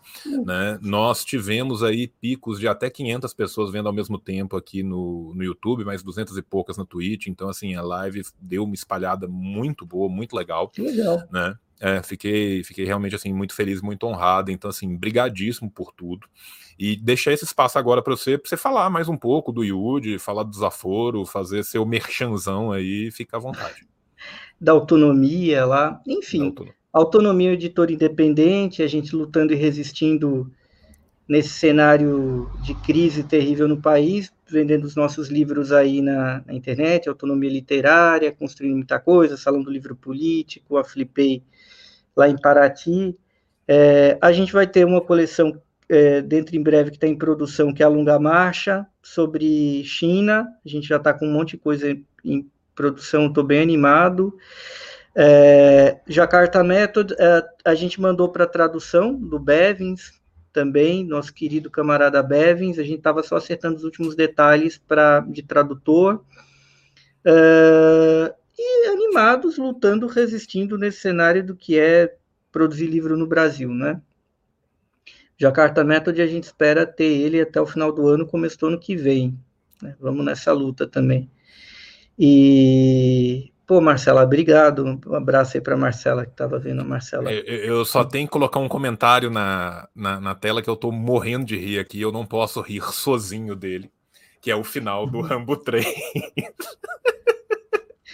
É muito bom, cara. Você. O Tiburasca, o Tiburasca era um personagem de, de desenho soviético. É, é não, é, é essa live é dedicada aos bravos guerreiros mujahidin do, do Afeganistão, que é o comentário que vem Rambo no final 3. do, é, do, Um do brinde Rambo a Rambo 3, 3 né? Não. Né? Um Rambo 3. O... E aí, Yudi também é um lugar onde a gente se encontra, eu e tantos amigos, a gente produz nosso blog, a gente produz no nosso canal, a gente tem grupos de estudo lá sobre China, sobre direito moderno, tenta fazer as nossas, a gente tenta fazer as nossas pequenas intervenções. O Desaforo também é uma parceria da autonomia com, com o IUD, onde a gente está lá, James Hermínio Porto, um abraço para o James que está fazendo aniversário hoje, a nossa querida Mari Braghini Deus Deu, o Alexandre Vassilenskas, a gente sempre está mais ou menos de 15 em 15 dias lá no, no canal da Autonomia, do IUD, na caixa de ferramentas do nosso querido amigo André Takahashi, a gente volta e meia tá ali com alguns convidados bem legais. A gente vai ter uma programação bem legal. Agora, da agora em diante, vamos ter uma bateria, vamos ter um programa depois a gente vai soltar domingo que vem. A gente tem umas, uns convidados aí importantes aí, e agora o João também, que vai se juntar. Ó, e, Essa e já quero deixar aqui aberto muito. também para o lançamento do Bevins, cara, porque eu li o Jacarta em inglês e, e, é espetacular. Não, espetacular. ele é uma obra funda assim, a gente ficou muito feliz que a gente conseguiu. A gente também tá. Tem outro livro nosso que a gente está fazendo que eu estou bem animado, que está em fase de tradução, que é o Red Star Over China, do Edgar Snow, que é o primeiro relato em loco, livro reportagem sobre a Revolução Chinesa nos anos 30, né, quando eles ainda estavam em guerrilha, estavam ali no interior. É uma obra muito importante para fazer esse começo de conversa, né? Que é o que falta para a gente no Brasil, muitas vezes é fundamentos. O que é que foi a Revolução Chinesa? O que é que foi a China Popular? Ó, aproveitando que já que vocês têm aí, que vão fazer a coleção de China, tem os relatos da Han Suyin e os relatos também da Anne Louise Strong sobre Tibete, que são espetaculares da década Depois de 50. Depois passa isso. A gente tá vendo, a gente tá bem animado com esse selo de China também, porque precisa sair dessa miséria, enfim, né? A gente, uhum. A gente tem que sair desse senso comum. É um clichê isso que eu estou falando, mas sim, é um clichê a situação que a gente vive e a gente tem é, de se mover. E é isso, estamos animados, produzindo, a gente não para, apesar da crise, no Twitter, no Facebook, no blog da Autonomia, na Jacobin também, que vai estar tá saindo a edição 3 em breve, lá no site estamos movendo a maquininha, sempre saindo um texto, alguns textos por dia. É, o Charles Teixeira tá falando de Gary Snow é foda, um puta cara, não tem nada publicado aqui, o Red Star Over China nunca foi traduzido para o português, e aí a gente vê tanta besteira que é dita sobre China, claro que tem um papel do lado de lá, mas também falta um papel nosso de, pô, a gente precisa ter essas coisas traduzidas, publicadas, esse debate circulando. E a gente resiste, né? Batalha, fico feliz, muito feliz aqui, fiquei muito honrado com o convite, espero eu, um pobre advogado, ter ajudado aqui. Que isso, fazer cara, você sabe que, que, é muito mais que isso, foi uma contribuição maravilhosa. Né? Agradeço demais mesmo. E já que você falou do, do Taka, cara, falou do Takahashi, eu mais para frente vou dar um curso lá na, na Caixa também que eu estou fechando com, com o Takahashi, vou dar um curso de introdução ao pensamento de Mariátegui lá. Já uhum. vou anunciar que deve sair em outubro. Nós estamos só terminando de fechar, mas vai ser. E agora ser que o Peru está pegando fogo, literalmente. Sim, né, o, o, o, Peru será grande, cara. Você viu a capa do. Do nosso homem de Xota. Nossa, cara. É, exatamente, nosso homem de Xota que está varrendo Pepeca para, para fora varreu. do Peru.